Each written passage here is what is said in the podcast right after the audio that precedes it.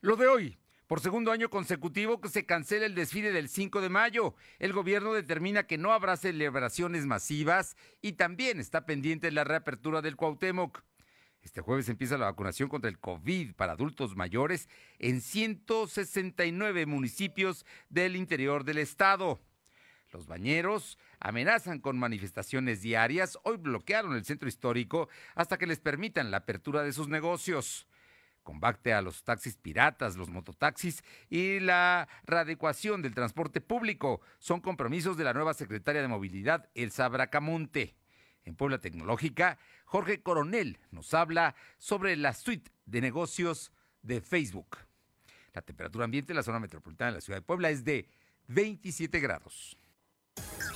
Lo de hoy te conecta. Hay bloqueos en el puente internacional. Está pidiendo el apoyo de la policía. Noticias, salud, tecnología, entrevistas, debate, reportajes, tendencias, la mejor información. Lo de hoy radio, Lo de hoy radio con Fernando Alberto Crisanto. ¿Qué tal? ¿Cómo está? Muy buenas tardes. Qué gusto saludarles. las 2 de la tarde con un minuto de este martes 13.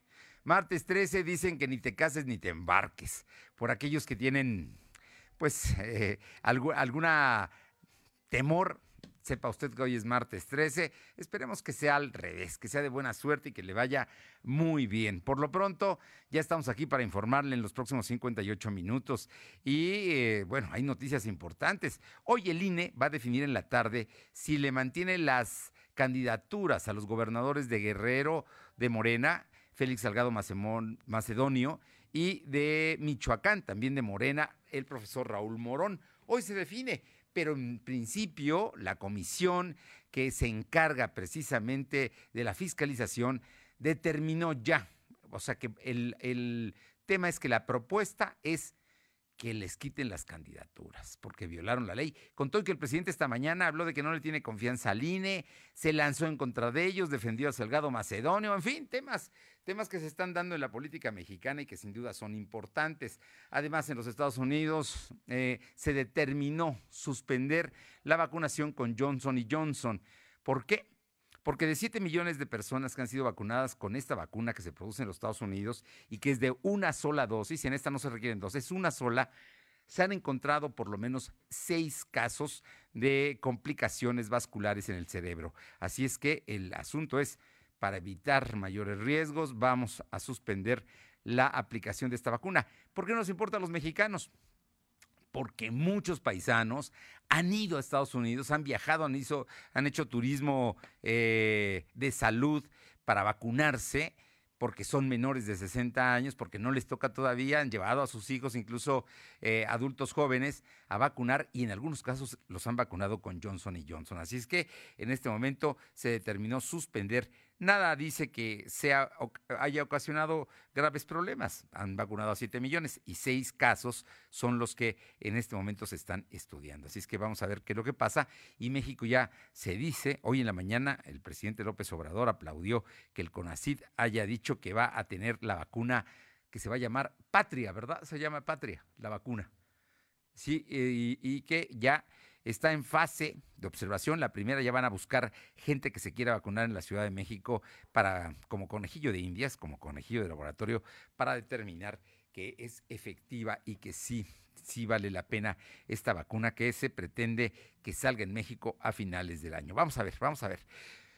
Eh, gracias a todos los que están con nosotros en ABC Radio, aquí en la capital poblana en el 1280, en la que buena, en Ciudad Cerdán en el 93.5, allá en la Sierra Norte, en, Jicotepec de Juárez, Radio Jicotepec en el 92.7 y también en la Sierra en el 570 y en el sur del estado en Izúcar de Matamoros en la Magnífica en el 980. A todos muchas gracias y también a quienes nos siguen por redes sociales a través de LDH Noticias en Facebook, Twitter, Instagram, YouTube y Spotify y en Telegram como Lo Doy Noticias y en la plataforma www.lodehoy.com.mx. Ahí le estamos informando todos los días y todo el día.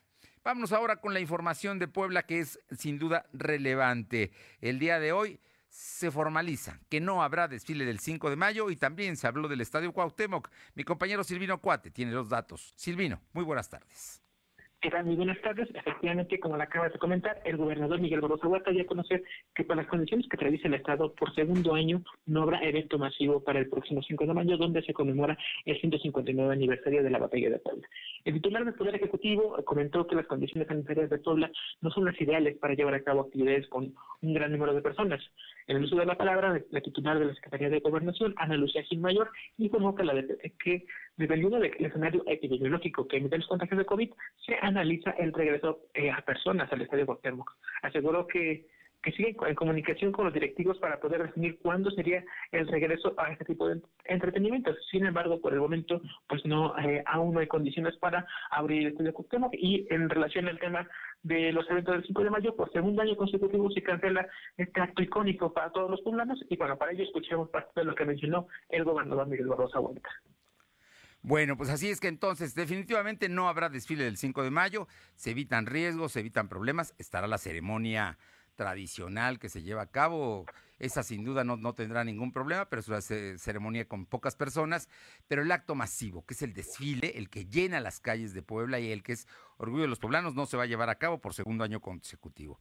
Este asunto está así. Y en el caso del Cuauhtémoc, pues es muy difícil que en la liguilla se vaya a, a jugar con público, ¿no? Porque la liguilla empieza en dos semanas efectivamente, como lo acaba de mencionar, eh, debido a las condiciones que también tiene el Estado, pues tampoco, tampoco se puede aperturar este espacio donde muchas personas asisten y bueno, aún se siguen definiendo los protocolos para que en próximos días pues, se pueda dar una respuesta eh, certera del, de si hay un regreso o definitivamente se cancela eh, la visita al Estadio Cuauhtémoc. La apertura del Cuauhtémoc no está autorizada por lo pronto para la liguilla, para el primer partido de la franja no está autorizada. Y el, juego, el Puebla juega este fin de semana aquí, por cierto, que hoy tuvo un gran triunfo frente al Pachuca el día de ayer 3-1, con lo que amarró precisamente participar en, en los juegos ya finales del fútbol mexicano. Así es que ese asunto está así y, se va a determinar. No, no, no cuelgues porque voy a dar a conocer un boletín que acaba de enviar la empresa Volkswagen. Está entrando en este momento y dice que ante una continuada situación de desabasto de componentes, de semiconductores para la industria automotriz, Volkswagen de México ajustará la producción de su modelo Tiguan, suspendiendo las actividades de manufactura de este modelo los días 14 y 15 de abril, es decir, eh, pues ya, ¿no? Eh, eh, mañana y pasado, o sea que miércoles y jueves no lo va a producir de este año. La producción de esta sub, que es una camioneta, se reanudará el día viernes 16 de abril. Dos días se suspende la producción de Volkswagen, acaba de anunciar la empresa. Oye, y hablando de cosas también que tienen que ver con la salud y con el asunto, finalmente... Ya llegó la fecha para vacunar a poblanos de 169 municipios. La mayor son comunidades pequeñas, pero al final de cuentas tienen gente mayor que tiene que ser vacunada. Esto empieza a las 8 de la mañana del jueves.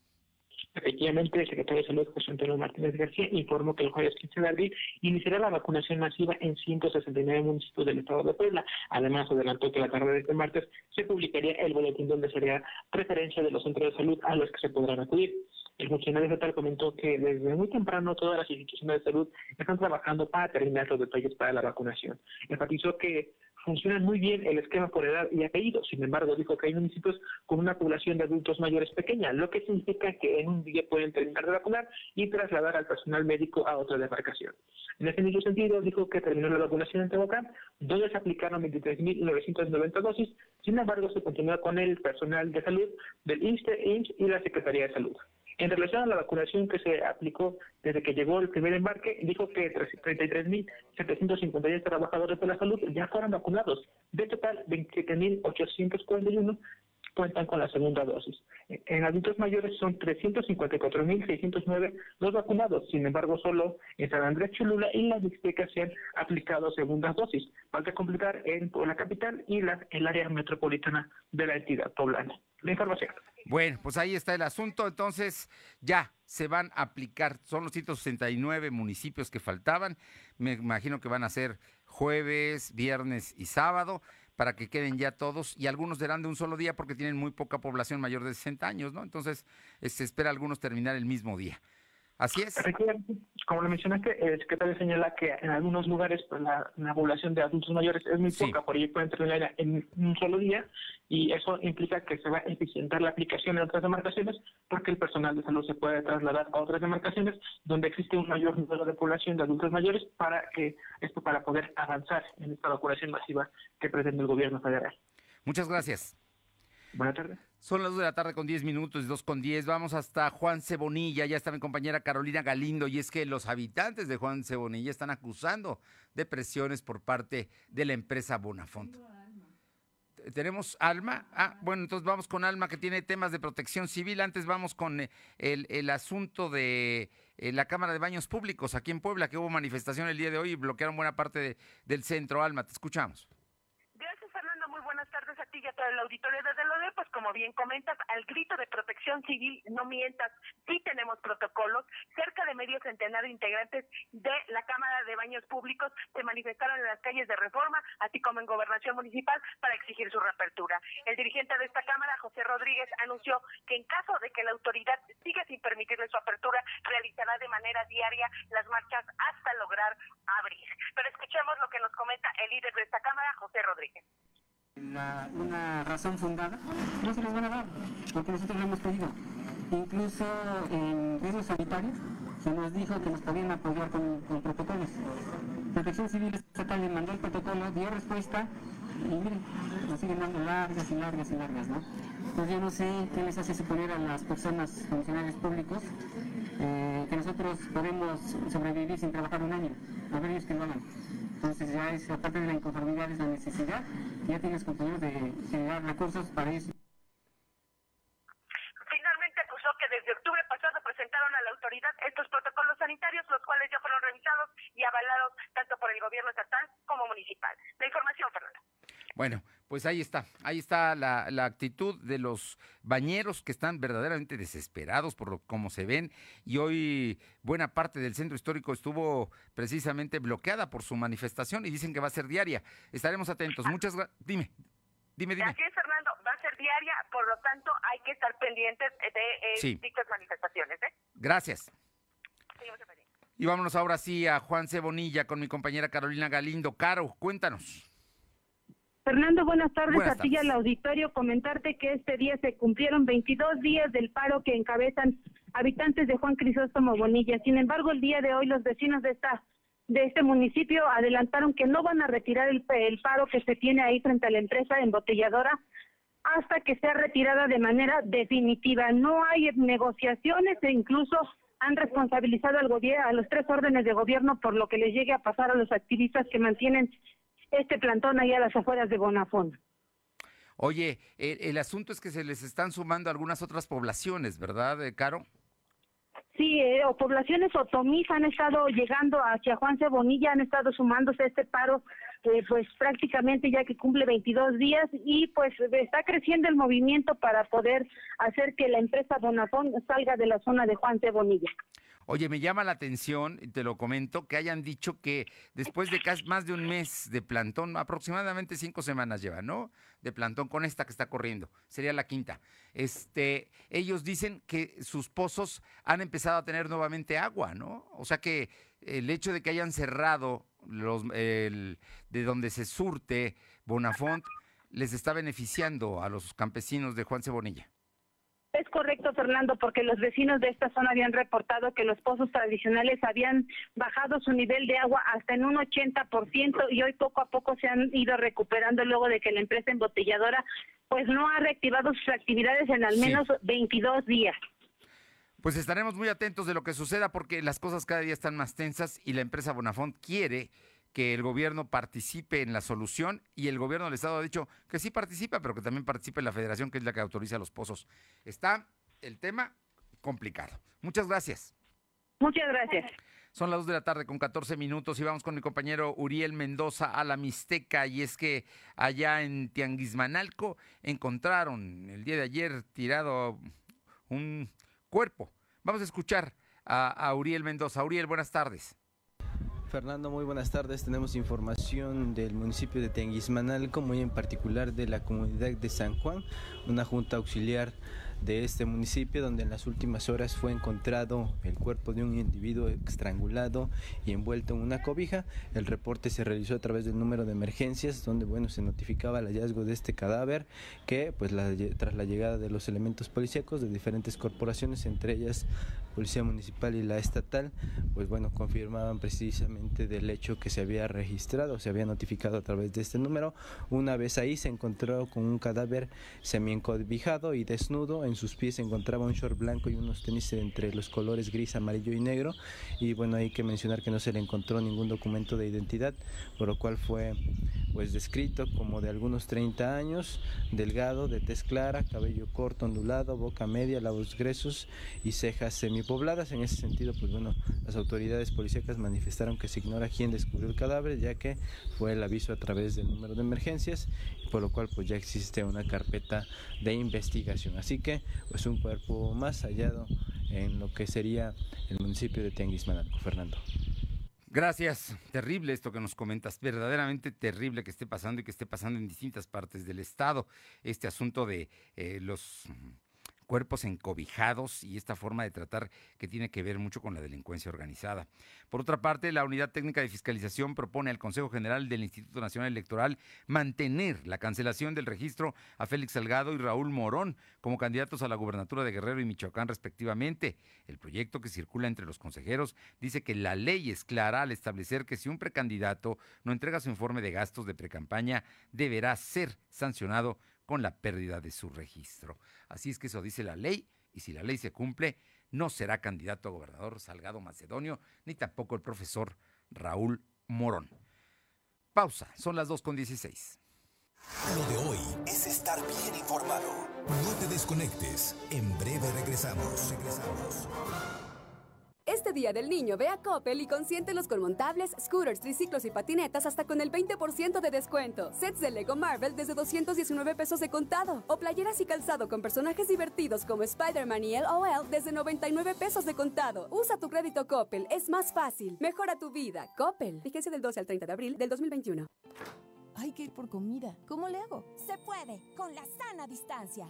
Es importante que solo una persona salga por comida o medicinas, siempre a metro y medio de los demás. Al dar una vuelta con tu bebé o tu mascota, hazlo solo alrededor de tu cuadra, con sana distancia al caminar o saludar. Recuerda, solo abren negocios indispensables con cupo máximo de personas. Pero si no debes hacer algo urgente o indispensable, por favor quédate en casa. Secretaría de Salud. En lo personal sí estoy de acuerdo en el regreso a clases presencial, pues toque para los niños pues es importante tener la convivencia y la cercanía con los profesores que puedan ir guiándolos de mejor manera. Claro que habrá que cuidar mucho los protocolos sanitarios para que no haya contagios, pero en lo personal sí confío en que las escuelas sabrán de llevarlas de la mejor manera. Lo de hoy eres tú. Tu opinión nos interesa. Deja tu mensaje vía WhatsApp al 2223 2375 83. Comparte tus imágenes y tus reportes por Telegram al 2223 2375 83. Para los gobiernos del PRI, los servicios básicos nunca fueron un problema. Nuestra prioridad siempre ha sido atender las necesidades de las familias mexicanas. La incapacidad, improvisación e irresponsabilidad han marcado a los gobiernos de Morena. No hay rumbo, no hay luz, no son la esperanza. Hoy Morena dejó a México en completa oscuridad. PRI, el Partido de México. Coppel.com y la app Coppel es para todos. Para los que buscan descansar con el mejor colchón, para despertar con toda la energía. Para los amantes de los perfumes más frescos. Y para los que quieren recibir la primavera con la ropa más cómoda. Disfrutar de todo lo que te gusta está en tus manos. Ve al punto de coppel.com o descarga la app Coppel. Coppel.com. El punto es mejorar tu vida. Lo de hoy es estar bien informado. Estamos de vuelta con Fernando Alberto Crisanto. La tecnología es lo de hoy. Mantente conectado. Y esta tarde está con nosotros el doctor Jorge Luis Coronel Fuentes, profesor investigador del Tecnológico de Monterrey Campus Puebla y consultor en marketing digital. Como siempre, temas actuales, temas interesantes. Y esta tarde en Puebla Tecnológica, Jorge Coronel nos habla sobre la suite de negocios de Facebook. Buenas tardes, Jorge. Amigos de lo de hoy, como siempre, un placer saludarlos. Eh, soy Jorge Coronel y hoy queremos hablar con ustedes sobre un aspecto más que nos trae ahora Facebook. ¿Qué sucede con Facebook? Bueno, pues si tú eres usuario de Facebook Analytics, pues bueno, resulta que va a transformar, va a cerrar y va a transformar esta herramienta. Facebook Analytics lo que hace es medir el rendimiento y la interacción de las publicaciones de Facebook e Instagram y dejará de estar disponible el próximo 30 de junio. Sin embargo, los usuarios tendrán para exportar la información que ya tengan ahí para descargarla en archivos CSV. Esto significa en archivos que eh, software como Excel o Numbers puedan leer como hojas de cálculo, es decir. Y lo que va a pasar aquí es que ahora en lugar de, Analytics, Facebook reemplazará eh, esta herramienta eh, por, mm, por empresas para herramientas que ya están disponibles, de hecho están en prueba beta, y se llaman Facebook Business Suite. Ese es el, nombre que ahora tendrá. Y ahí podrás administrar cuentas empresariales, tanto de Facebook como de Instagram, y podrás también pues ser el administrador o administrar anuncios de lo que tú estés mm, publicando, moviendo o difundiendo a través de estas dos plataformas, Facebook e Instagram. Pues esta es la manera cada vez más estructurada cada vez más con un perfil de negocios, así que pues si tú eres un pequeño empresario, si tú eres un pequeño emprendedor que, que está utilizando esta herramienta como parte de promoción, como herramienta de promoción, como un medio propio, como un medio pagado, bueno, pues es importante que desde ya almacenes tu información, las descargues a través de un archivo CSV para que la puedas seguir eh, utilizando y analizando y que conozcas muy bien ahora el Facebook eh, Business Suite, es muy importante para que puedas trabajar. Bueno, pues aquí, hasta aquí lo que tenemos hoy en este espacio de Puebla Digital. Pásala muy bien, amigos de lo de hoy, y nos vemos y nos escuchamos. Muchas gracias, Jorge Luis. Importante, ¿no? Es una nueva oportunidad, una nueva herramienta para la gente que hace negocios.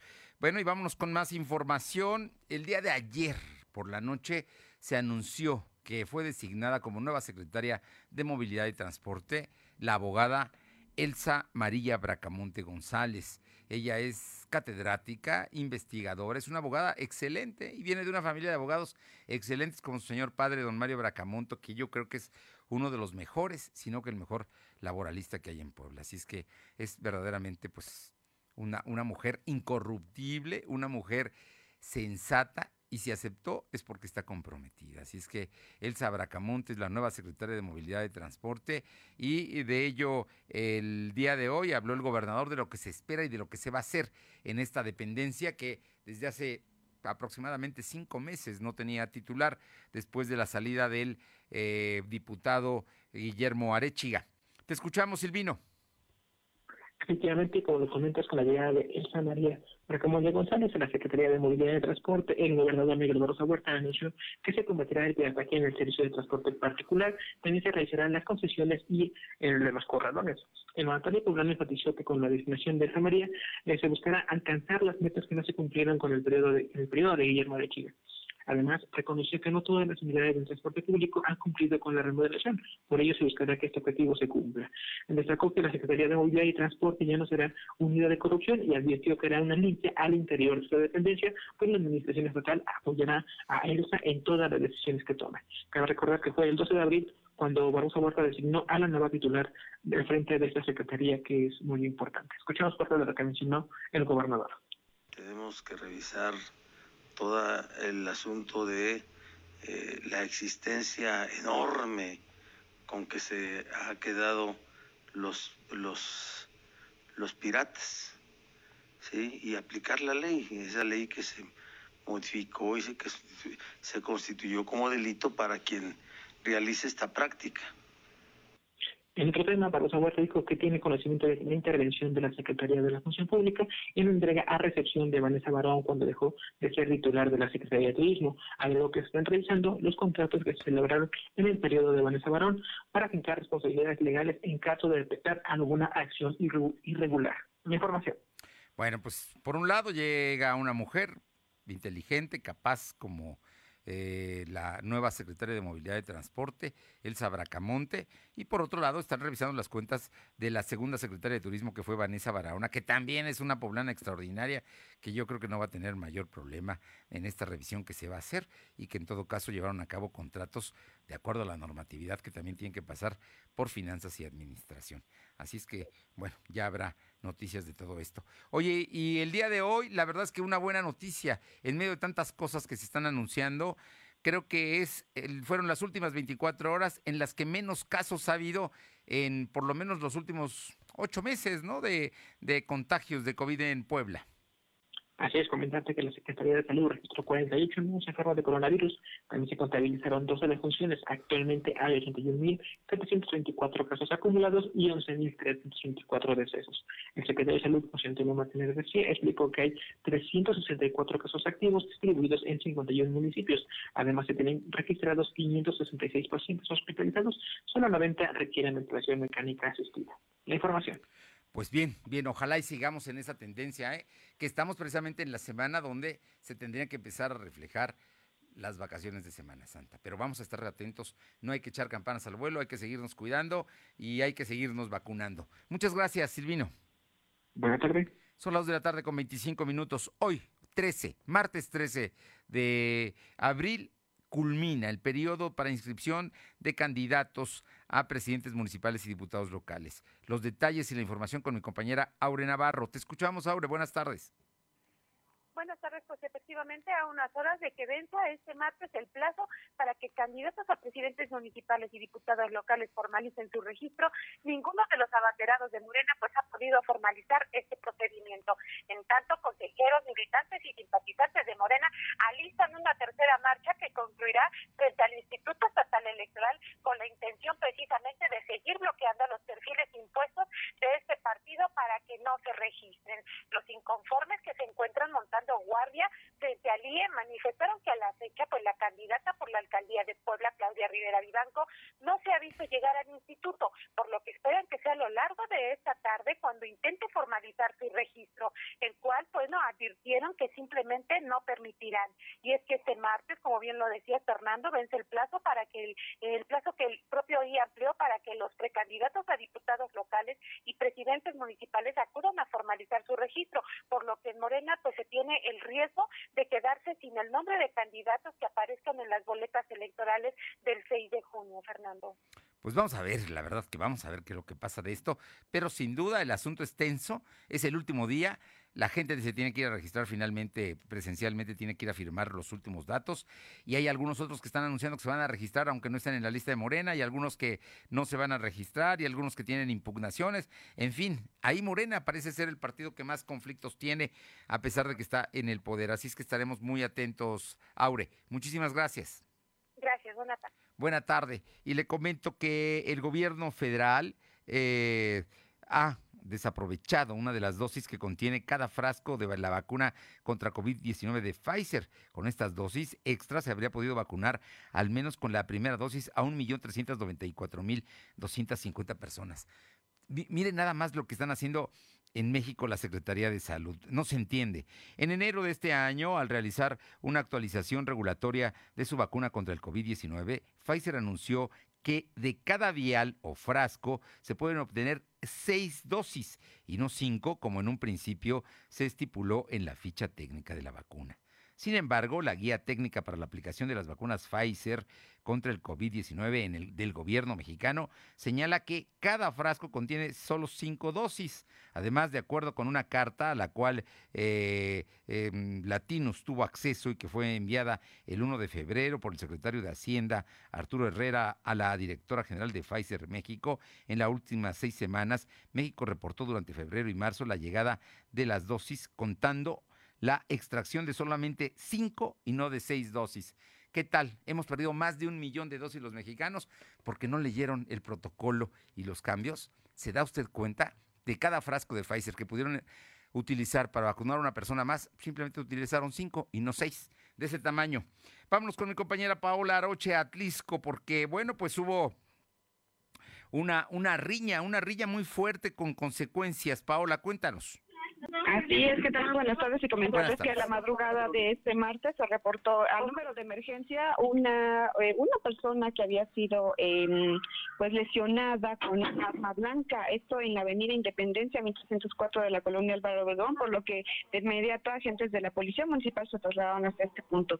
Al llegar al lugar se observaron que hay dos sujetos lesionados porque se, por lo que se solicita de manera inmediata la presencia de paramédicos para brindar los primeros auxilios y de inmediato se implementa el protocolo de búsqueda del probable responsable eh, de estos hechos. Uno de los hombres lesionados dijo llamarse José Juan, de 31 años de edad, mismo que presentaba una herida cortante en la región frontal, por lo que este sujeto fue trasladado al nosocomio y eh, para ser valorado también por los especialistas. En el lugar se encontraba una mujer, la cual presenció los hechos, misma que dijo llamarse Diana, de 25 años de edad, quien refiere que, eh, bueno, pues este hombre de nombre Héctor, de 34 años, a quien señala como responsable de haber lesionado con un cuchillo eh, a, esta, a esta persona, argumentando que desconoce la dirección que habrá tomado después de haber agredido a esta persona, por lo que se implementó tanto con policías municipales como con agentes eh, en la investigación y sobre todo para dar con la eh, con el con la persona hasta este lugar y arribaron a agentes de investigación estatal para realizar las diligencias correspondientes y así como el levantamiento de cadáver. Qué cosas, ¿eh? Qué, qué, qué tema de esta riña que se dio, muy violenta, ¿no te parece? Sí, desafortunadamente, y por, esta razón pues pierde la vida un masculino y otro más está siendo investigado. Estaremos pendientes. Muchas gracias, Paula. Buenas tardes. Son las 2 de la tarde con 31 minutos, 2.31. Lo de hoy es estar bien informado. No te desconectes. En breve regresamos. Regresamos. Coppel.com y la app Coppel es para todos. Para los que buscan descansar con el mejor colchón, para despertar con toda la energía. Para los amantes de los perfumes más frescos. Y para los que quieren recibir la primavera con la ropa más cómoda. Disfrutar de todo lo que te gusta está en tus manos. Ve al punto de Coppel.com o descarga la app Coppel. Coppel.com. El punto es mejorar tu vida. ¿Qué es compromiso por Puebla? Eres tú cuando empiezas tu día. Cuando amas lo que haces cuando el esfuerzo ha valido la pena. Cuando vibras con tus tradiciones. Eres tú. Cuando te comprometes. Compromiso por Puebla. Compromiso contigo. Lo de hoy es para ti. Conéctate a www.lodehoy.com.mx y suscríbete para recibir la mejor información en tu email. Este Día del Niño ve a Coppel y consiéntelos con montables, scooters, triciclos y patinetas hasta con el 20% de descuento. Sets de Lego Marvel desde 219 pesos de contado. O playeras y calzado con personajes divertidos como Spider-Man y LOL desde 99 pesos de contado. Usa tu crédito Coppel, es más fácil. Mejora tu vida. Coppel. Fíjense del 12 al 30 de abril del 2021. La pandemia no fue culpa de Morena. No haber reaccionado de forma rápida e inteligente sí lo es. La violencia en el país no es culpa de Morena. Tratar a los delincuentes con abrazos y dejar que el crimen organizado controle el país sí lo es. La crisis económica del 2020 no fue culpa de Morena. No haber evitado que más de un millón de negocios cerraran sí fue culpa de Morena. Pone un alto a Morena y a la destrucción de México. Vota PAN. Lo de hoy es estar bien informado. Estamos de vuelta con Fernando Alberto Crisanto. Los personajes de hoy, las ideas y los hechos se comparten en la entrevista. De un tiempo acá hay un asunto que es muy importante para los poblanos, que es el tema de los desaparecidos, porque en Puebla, contra lo que se diga, hay un número muy importante de desaparecidos. Y esta tarde está con nosotros y le agradezco mucho que nos tome la llamada a María Núñez Barojas, fundadora del colectivo Voz de los Desaparecidos en Puebla, porque bueno, ellos vienen trabajando ya desde hace varios años y lo cierto es que cada día se les ve más. ¿Sabe por qué? Porque hay impunidad y porque no aparecen. Platícanos, María Luisa, ¿cómo estás? Muy buenas tardes y muchísimas gracias por, por estar esta noche con nos, esta tarde con nosotros, platicando precisamente pues de toda esta actividad que llevas a cabo desde hace ya por lo menos cuatro años. Fernando, muchísimas buenas tardes a todos los auditores y muchísimas gracias por, por permitirnos ser la voz de nuestros desaparecidos. Cuéntanos, cuéntanos, eh, ¿qué pasó el 28 de abril de 2017? Pues sí, Fernando, desgraciadamente aquel día marcó de por vida mi existencia. Eh, yo soy, soy María Luisa Núñez Baroja, soy originaria de la comunidad de Tehuizo, municipio Palmar de Bravo, Estado de Puebla. Aquel viernes 28 de abril del 2017, aproximadamente a las nueve y media de la noche, por última vez ah, tuve comunicación con mi hijo, Juan de Dios Núñez Barojas, para entonces de 23 años de edad. Él, me, él iba para la casa, para nuestro pueblo, y me dijo que saben por no pagan pero que había un retén y no dejaban pasar a nadie. Él iba en compañía de los hermanos Abraham y Basmusto Linares. Eh, con ellos iba a emparentar, eran primos de, para entonces la prometida de mi hijo. Eh, pues desde aquella fecha eh, mi hijo ya no llegó a la casa, los chicos tampoco regresaron a su casa. Y pues aquel aquella fecha que marcó nuestra, nuestra vida se ha prolongado durante todo este tiempo porque estoy a 15 días de que se cumplan cuatro años de la desaparición de mis muchachos y pues seguimos sin saber nada de ellos. Hay avances. Perdona que te, que te interrumpa, pero aquí eh, en este tema, por lo menos el gobierno federal actualmente tiene una dirección de desaparecidos, tiene una subsecretaría encargada del tema. ¿No ha habido avances, eh, María Luisa, de todo esto? No hay, avances. Mira, yo creo que por parte del gobierno federal sí han atendido el caso, sí han atendido el, problema tan grande de la desaparición de personas en, el país, pero también en Puebla. El gobierno federal está cumpliendo con obligar a los estados para que instituyan las dependencias para que atiendan el problema. El gobierno federal al gobierno de Puebla le ha estado dando el año pasado y este año también 18 millones de pesos para la búsqueda de personas desaparecidas, por parte de la Comisión de Búsqueda no están siendo aplicados de manera efectiva y de manera importante que pueda llegar a dar con el paradero o la, encontrar a las personas desaparecidas. Platícanos, ¿cómo nace el colectivo Voz de los Desaparecidos en Puebla?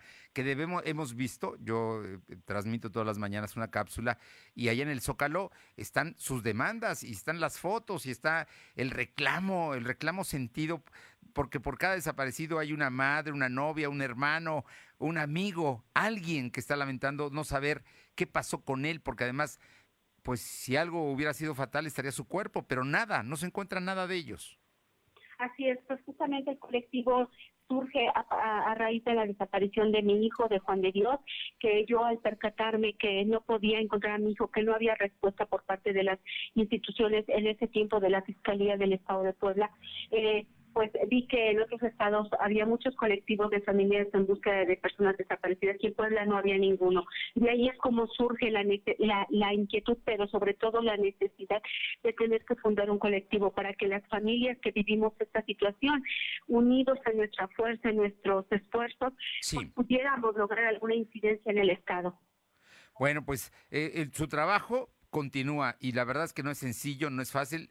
No, vamos, buscar a un hijo, buscar a una hermana, a una hija, a un papá, a una mamá, no es un asunto sencillo porque hay, hay drama, hay dolor. Y, y cuéntanos de las familias, números y acciones realizadas hasta ahora, María Luisa Núñez Barojas. Sí, Fernando, pues desde hoy, bueno, empezamos dos mamás, y aproximadamente nos acompañamos 100 familias en el colectivo, todos ellos de larga de largo tiempo para encontrar nuestros familiares. El más reciente tiene tres meses, pero aún así las respuestas siguen siendo las mismas. Pero además del dolor y el sufrimiento que de por sí ya tenemos en el alma en nuestra vida que ha quedado marcada, pues también nos enfrentamos al maltrato por parte de las instituciones, a esa falta de reconocimiento y falta de respeto que padecemos a manos del, del Estado, a menos de instituciones, a manos del sistema, porque pues hoy tenemos una legislatura que ha hecho caso omiso y se niegan rotundamente a aprobar la ley en materia de desaparición forzada de personas en el Estado, pese a que fue un trabajo que hicimos los familiares en conjunto con académicos del Instituto de Derechos Humanos de la Ibero, pero aún así seguimos en espera de que le den importancia a este tema que ha alcanzado a de manera muy alarmante.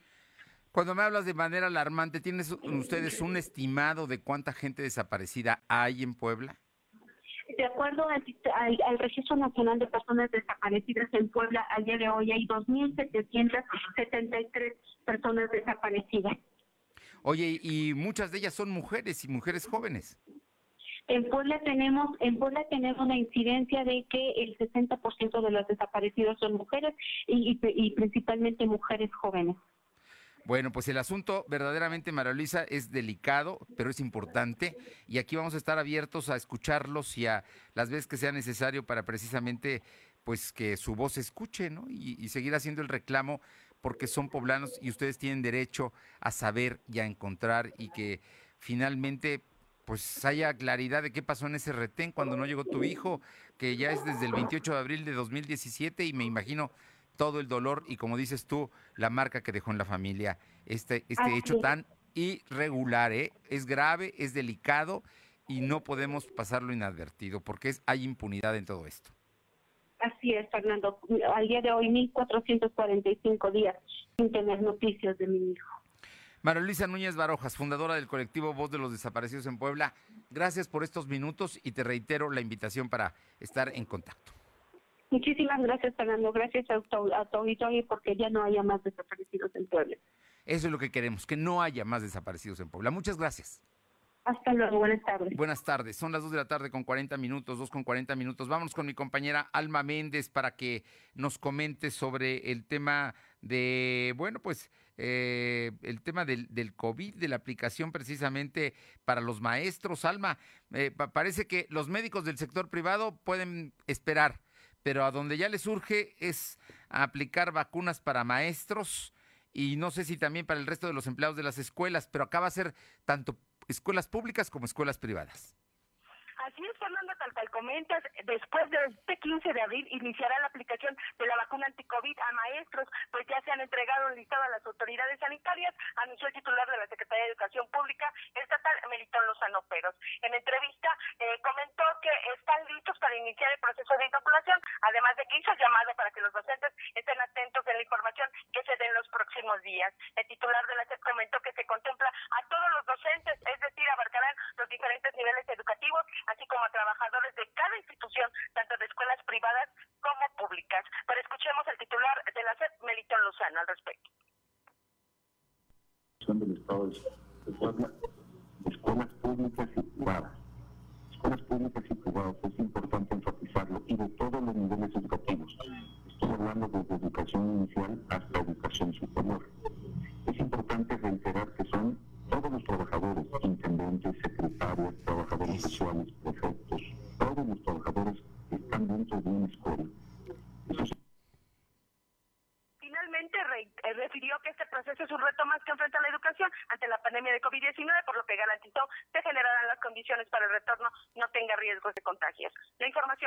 Oye, así es que entonces, ¿a partir de qué fecha la, para que los maestros estén pendientes? Después del 15 de abril. Pero no va a ser, hasta ahora no han anunciado que sea el jueves cuando empiece en Puebla, ¿no? Yo creo que quizá la próxima semana empiece esta vacunación. Sí, estaríamos al pendiente para informarles a todo nuestro auditorio. Bueno, ¿y, y todo esto va a ser para todos los docentes de básica o también están involucrados las universidades? Se supone que están integrados todos lo, los niveles académicos, Fernando, y eh, son para todo personal. Bien, oye, y por otra parte, eh, bueno, pues platícanos del tema de Fernando Castillo Pérez. Así es, Fernando, pues para regresar a clases este martes, el niño Fernando Castillo Pérez, quien cursa el quinto año de primaria, aseguró que este martes le costó mucho trabajo regresar a clases. Después de dos semanas de vacaciones de Semana Santa, pues ya se había acostumbrado a levantarse tarde, pero sobre todo a no preocuparse por las tareas ni de nada, ya que todo era jugar y platicar con sus amigos vía Zoom o videollamada. Mencionó que una vez que entró a sus clases vía plataforma de matemáticas, español y geografía, pensó que esto iba a estar más pesado, sin embargo, fue más fácil de lo que pensó, pues al menos hoy no ha terminado sus clases sin mayor problema. Fernando Castillo contó lo de hoy que no le gustaría regresar aún a las clases presenciales en el mes de agosto, debido a que no tendría contacto con sus compañeros en los juegos como policía, para jugar con policías y ladrones congelados, ya que no podría tocarse, además de que posiblemente no saldrían al recreo. Pero escuchamos parte de lo que nos comentó el niño Fernando Castillo. El lado bueno es que ya puedo ver a mis amigos, a los maestros que, como ahorita conocía nuevos, ya los puedo ver. Y a, los, y a los maestros que ya tenía, pues los puedo volver a saludar. Ese es el lado bueno. El lado malo es que muchos niños se, se pueden quitar el cubrebocas, lo pueden hasta intercambiar, porque hay algunos que tienen así como personalizados. Y también que, que no sería lo mismo porque no tendríamos recreo. Y, no tendríamos recreo porque, si porque el recreo sería el aire libre y no tendremos recreo porque estornudamos y así. Y yo digo que la materia más afectada en esto es educación física, porque ahí necesitamos, pues, necesitamos salir al, medio ambiente y, y, luego tenemos que estar cerca de nuestros compañeros para hacer varios ejercicios. La información, Fernando. Pues sí, esa es la realidad. Los niños no, no, no son los primeros que no están totalmente de acuerdo con regresar en agosto a clases. Vamos a ver qué es lo que pasa. Y por lo pronto ya les pesó el regreso hoy. Hoy regresaron precisamente a clases en línea. Muchas gracias. Bueno, y le comento que con información de mi compañera Aure Navarro, le, Raimundo Cuautli confirmó que aun cuando este martes Edmundo Tlategui Persino se registre como candidato a la presidencia municipal de San Andrés Cholula por Acción Nacional ante el Instituto Electoral, la sala regional del Tribunal Electoral del TRIFE aún puede tirar el procedimiento ordenado que se respete la postulación original a la candidatura eh, que es a favor precisamente de él. Eh, explicó que el escenario que enfrenta a Tlategui es desalentador porque su postulación es producto de una consulta patito. Eso es lo que dijo uno de los, de los que está, Raimundo Cuautli. Y también tras declararse ganadora en la encuesta interna de Morena, para que vea todo aquí problemas con los candidatos. La diputada Tonantzin Fernández anunció que hará hasta lo imposible, es gente de diestro realmente, para que se haga valer el resultado que le dio la preferencia para ser la candidata oficial a la presidencia de San Pedro Cholula, dejando fuera a Julio Lorenzine, quien es el designado por la dirigencia nacional después de una encuesta. En fin, situaciones que se dan. Vamos con mi compañera precisamente. Aure Navarro, cuéntanos, Aure, aquí hay un tema que no, no me queda claro, será que no entiendo a veces de esto de la política actual, pero eh, Lisa Cebes, que es una investigadora, que es una mujer excelente, eh, está siendo postulada por Morena para diputada, pero ella dice que no quiere y todo parece indicar que va a ser candidata regidora. Pero ¿cómo van a hacer entonces con la equidad de género? Porque era la razón por la cual la postulaban a ella. Platícanos. Pues efectivamente, aun cuando Morena la ratificó como su candidata, pues Lisa César López confirmó que no le interesa la postulación a la Diputación Federal por el Distrito 12 de Puebla, toda vez que su intención por ahora, dijo, se resume en ser parte del equipo de trabajo político de la morenista que busca la reelección como presidenta municipal Claudia Rivera Vivanco. Haciendo uso, bueno, de medios digitales, la exsecretaria del ayuntamiento con licencia abrió la posibilidad de ser quien obtenga la responsabilidad total de ser la coordinadora de la campaña de Rivera Vivanco a partir del 4 de mayo, o de llegar a ocupar alguna de las regidurías, al igual que lo aspiran, bueno, como sabemos, Ángel Rivera, Ana Laura Martínez, Leobardo Rodríguez, entre otros. Lisa Cédez confirmó que su postura, pues la reafirmó a través de una carta que firmó y en la cual explica que rechaza la designación que dispuso Morena para que ella fuera la candidata a diputada federal por el Distrito 12, dejando el camino abierto así para que ésta sea ocupada nuevamente por René Sánchez Galindo de quien dijo, bueno, mantiene una buena relación. Y bueno, pues ella también explicaba que sí, por ahora, pues ella sigue figurando ante el INE como candidata, porque la lista pues no ha sido modificada, pero espera que dentro de las próximas horas pues ya se pueda realizar este ajuste, sobre todo porque confirmó que ya envió esa carta donde ella explica que simplemente no le interesa la candidatura que se le había ofrecido y que bueno que respalde en este caso Morena hacia ella. Y esto, bueno, a fin de cumplir con el con el, recurso para que se pueda dar paso a que René Sánchez Galindo pues pueda iniciar ya campaña como eh, en este caso ya candidato oficial para la Diputación Federal por el Distrito 12, Fernando. Bueno, entonces ella dice que no le interesa. Bueno, son acuerdos políticos, forman parte del mismo grupo, el grupo de Claudia Rivera Vivanco. Entonces ella va a ser candidata regidora de, de Morena si no estoy mal, va en el número, número, va en el 3, ¿no? En el tercer lugar de la lista de regidores. Ese, ese asunto está por ahí. El, el, el, problema es que originalmente era por equidad de género, ahora resulta que va a ir un hombre, en fin, situaciones que vamos a ver cómo determina el, el INE, ¿no? Porque al final de cuentas todo esto es registrado ante la autoridad. Efectivamente, Fernando, es, es precisamente, eh, como dijo, que se tendrá que definir cómo se puede cumplir con el 50 más 1. No necesariamente, pues tiene que llegar una mujer para ser la candidata a diputada federal por el Distrito 12. De esta manera, pues se tiene que hacer el reacomodo y pues abre la posibilidad de que sea en otro distrito donde se haga la modificación. Muchas gracias. Gracias, buena tarde. Bueno, le comento que en este momento en la Champions League, en el cuarto, en los cuartos de final, el, eh, el Paris Saint Germain va perdiendo 1-0 con el Bayern Múnich. Está recibiendo en, París, en Francia, el partido. Ya la, la, vez pasada ganó en Múnich el Paris Saint Germain, pero hoy va perdiendo 1-0. Y donde van 0-0 es en el Chelsea contra el Porto. Y ahí está jugando un mexicano, el, el Tecatito, creo que le dicen Corona está, está jugando precisamente en este partido. Y el gobernador Miguel eh, Barbosa Huerta negó que exista persecución política contra Jesús Giles, candidato panista por Santa Clara o Coyucan. Aclaró que solo debe afrontar un proceso judicial. El gobernador enfatizó que si el exdirigente estatal panista eh, no tuviera ningún hecho irregular, no habría un proceso legal que tuviera que atravesar dijo que este tipo de señalamientos son naturales por parte de la dirigencia estatal de Acción Nacional Genoveva Huerta, sobre todo en un proceso electoral. Sin embargo, pidió que elijan mejor los perfiles que van a competir, es lo que recomienda, y es información de Silvino Cuate que dio a conocer el día de hoy el gobernador Barbosa. Pausa, regresamos a la parte final. Lo de hoy es estar bien informado. No te desconectes. En breve regresamos. Regresamos.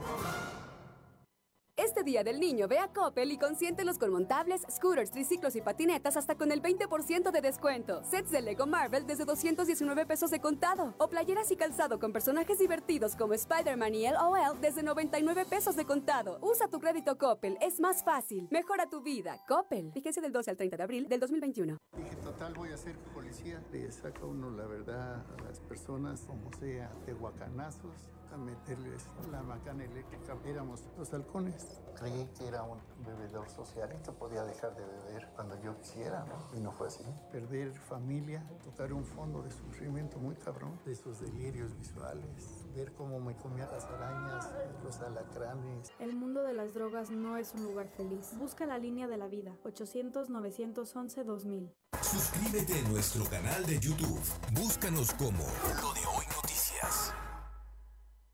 Coppel.com y la app Coppel es para todos. Para los que buscan descansar con el mejor colchón, para despertar con toda la energía. Para los amantes de los perfumes más frescos. Y para los que quieren recibir la primavera con la ropa más cómoda. Disfrutar de todo lo que te gusta está en tus manos. Ve al punto de coppel.com o descarga la app Coppel. Coppel.com. El punto es mejorar tu vida. A las mujeres no se nos acosa. A las mujeres no se nos toca. A las mujeres no se nos viola, a las mujeres no se nos mata. Desde hace muchos años las mujeres mexicanas empezamos a romper el silencio, a dar la lucha por la igualdad, la dignidad, la vida, por un México más justo. Sabemos que aún quedan muchos obstáculos, pero también los vamos a romper. No nos van a detener. México rompe con el machismo. México rompe el pacto. Movimiento Ciudadano. Lo de hoy es estar bien informado. Estamos de vuelta con Fernando Alberto Crisanto. Arriba el telón. El show está por comenzar. Está por comenzar. Arriba el telón, el show. Bien, son eh, las 2 de la tarde con 52 minutos y para hablarnos del show, para darnos datos, información siempre interesante, Claudia Cisneros. Eh, muy buenas tardes, Claudia. Bueno, tuvimos un problema con la comunicación de mi compañera Claudia Cisneros, pero ya está aquí lista, lista como siempre, para darnos lo más importante, lo último que hay en el mundo del espectáculo. ¿Ya, ya la tenemos en la línea? A ver, vamos a ver si ya está. a ver, vamos, vamos, vamos a ver, se cortó la llamada. Pero mientras sucede eso, le voy a informar, ahorita regresamos con Claudia Cisneros, pero con, un estrecho margen de votación, la bancada de Morena en el Senado de la República empujó la aprobación en lo general del dictamen que crea un padrón nacional de usuarios de telefonía móvil que recabará datos biométricos. Sí, si usted tiene un celular, le van a recabar sus datos biométricos. Con apenas 54 votos en favor, 49 en contra y 8 abstenciones de los suyos, la bancada mayoritaria de Morena aprobó la polémica iniciativa derivada de una minuta que había salido en la Cámara de Diputados. Además de anunciar que impugnarán a la Suprema Corte la creación del padrón, la oposición advirtió que se creará un gran hermano que vigilará y monitoreará a más de 109 millones de dueños de teléfonos celulares. Las bancadas del PAN, PRD, PRI y Movimiento Ciudadano alegaron que el registro de los datos es inconstitucional y violatoria de los derechos humanos. Los morenistas argumentaron que el padrón con datos biométricos servirá para inhibir delitos eh, señaladamente el de la extorsión y el secuestro express. O sea que con lo que hay no pueden y ahora van por un padrón de datos biométricos que consideran que es inconstitucional. Vamos al tema de los espectáculos con mi compañera Claudia Cisneros. Claudia, te escuchamos. ¿Qué tal, Fernando, amigos del auditorio? Un saludo a todos ustedes. Y bueno, pues la música suena fuerte con los lanzamientos del mes de abril, que están encabezados por la chilena cantautora Mon Laferte, quien está lanzando y promocionando su séptimo álbum de estudio titulado Seis. Este material cuenta con 14 canciones, la mayoría son compuestas con Mon Laferte, otras en coautoría. Y bueno, pues se destacan aquí principalmente las colaboraciones que tiene con Alejandro Fernández, Gloria Trevi, La Arrolladora, Mujeres del Viento Florido, entre otras. Cabe resaltar que este material, bueno, pues es un homenaje más a México que tanto quiere eh, la chilene, que bueno, pues ya vive desde hace años aquí en nuestro país. Actualmente está sonando la canción La Mujer, que es un dueto con Gloria Trevi y que bueno, pues es como un himno femenino. Anteriormente, el sencillo que se lanzó fue con Alejandro Fernández, que se sepa nuestro amor, el cual tiene varias versiones, algunas grabadas en Garibaldi. Y la verdad, bueno, pues vale la pena escuchar este disco de Mon Laferte, que tiene temas varios y muchos de ellos muy, muy actuales, Fernando. No, y es muy buena, Mon Laferte. Oye, ¿y qué más tenemos? Bueno, pues eh, está ya por salir una película dedicada al rap, a este género musical que les gusta muchísimo a, pues a los jóvenes principalmente, se llama Así Crecí, es una producción jalisciense que bueno, su fecha de estreno ya está a la vuelta de las esquina, este 16 de abril, se va a estrenar en las plataformas eh, digitales para que la gente, bueno, pues las, las pueda ver en las diferentes plataformas eh, digitales. Y la película retrata este rap mexicano a través de una historia de un adolescente llamado Beto que se envuelve desde pequeño pues en este desgraciadamente tema de, violencia y así así va conociendo pues este género que es el rap junto con las experiencias de sus amigos. Hay muy buen elenco porque hay actores eh, importantes como Luis Fernando Peña, Silverio Palacios, también vamos a encontrar a nuevos talentos como Carlos Alberto Bernal, Denise Esmeralda, entre otros. Es una producción totalmente mexicana que vale la pena ver, no solamente para los que les gusta pues el rap como, como género musical, sino también por la propuesta que trae y porque es una producción jalisciense que que, ha tenido eh, muchos contratiempos para salir, pero ya está lista su fecha de estreno, Fernando. El próximo viernes 16 se estrena Así crecí, rap mexicano. Muchas gracias, Claudia. Nos encontramos el viernes. Claro que sí. Muy buenas tardes a todos. Gracias. Vámonos ahora con mi compañera Carolina Galindo, que tiene información. Eh, Caro, te escuchamos. Fernando, comentarte que el día de ayer se registró una intensa movilización por parte de elementos de la Policía Municipal y Ministerial en San Rafael Tlanmalapa, donde fueron asegurados tres sujetos que portaban armas de fuego y que se refuerzaron en un domicilio. Esto generó un cateo y dentro de esta vivienda en Tlanmalapa ubicaron armas y drogas, Fernando. Ah, gravísimo, ¿no? Este asunto, eh, mucha, es una gran movilización y un cateo, ¿no? Eh, vamos a ver la delincuencia organizada en la región. Así es, Fernando. Pues Martín Texmelucan. Muchas gracias. Gracias. Vámonos con mi compañera Paola Aroche hasta Atlisco. Te escuchamos, Paola.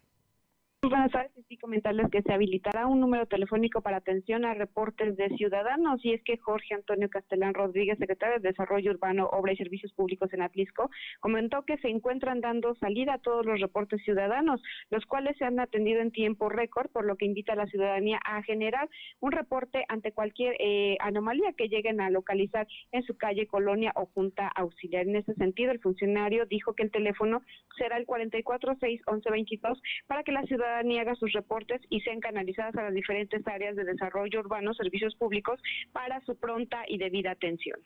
Bien, muchísimas gracias. Buenas tardes. Buenas tardes y... Bueno, ya contestó, vamos con Luz María Sayas. Este es, es, un hecho. Elementos de protección civil y paramédicos apoyan a una mujer en trabajo de parto, pero creo que fue en la calle. Luz María, ¿cómo estás? Buenas tardes nuestros amigos de lo de hoy. Te comento que aquí en el municipio de Sescumula de Sesma, eh, esta mañana, paramédicos de Cruz Roja y Delegación Ciudad Cerdán, elementos de protección civil del municipio, apoyan a la señora Lisette Castillo Vázquez, de 20 años de edad, originaria del municipio Acticintla. Esta mujer se dirigía a la clínica de San Salvador el Seco, pero al venir ya en trabajo de parto se detuvieron sobre la carretera Esperanza, San Salvador el Seco. El bebé se adelantó y nació en el momento, en el momento, y fue apoyado por paramédicos de de Cruz Roja de aquí. Este parto fue por Twitter, reportando madre e hijo bien sin problemas y tras trasladándolos posteriormente ambos al Hospital General de Ciudad Cerdán para su valoración. Por su parte, Ana González, paramédico de, de Cruz Roja, está satisfecha por el apoyo brindado a esta familia que, bueno, en fin, el bebé se adelantó y nació en plena carretera, Fernando. Parte de las actividades y, bueno, alegría y susto también que tiene esta familia del municipio de Axisintla. Muchas gracias. Buenas tardes. Bueno, y a ver, ¿qué le parece? La fracción de Morena en la Cámara de Diputados propuso un impuesto del 7% adicional en las tarifas que cobran las plataformas extranjeras por los servicios de transmisión en Internet de series, películas y documentales que ya cobran el IVA. Ahora quieren que le aumenten, aparte del IVA, otro 7% ¿eh? al streaming, es decir, a Netflix y a todas las eh, plataformas que están brindando este tipo de servicios. ¿Qué le parece? Ya nos metieron el IVA, ahora quieren un 7% extra. Gracias por haber estado con nosotros. Es martes 13, recuérdelo, esperemos que le vaya muy bien. Vamos a cuidarnos, nos encontramos mañana en punto de las 2. Gracias. Fernando Alberto Crisanto te presentó Lo de hoy radio. Lo de hoy radio. Te esperamos de lunes a viernes, de 2 a 3 de la tarde por esta frecuencia, en la cobertura más amplia a nivel estatal. Y síguenos en internet www.lodehoy.com.mx y en nuestras redes sociales como arroba LDH Noticias. Lo de hoy radio.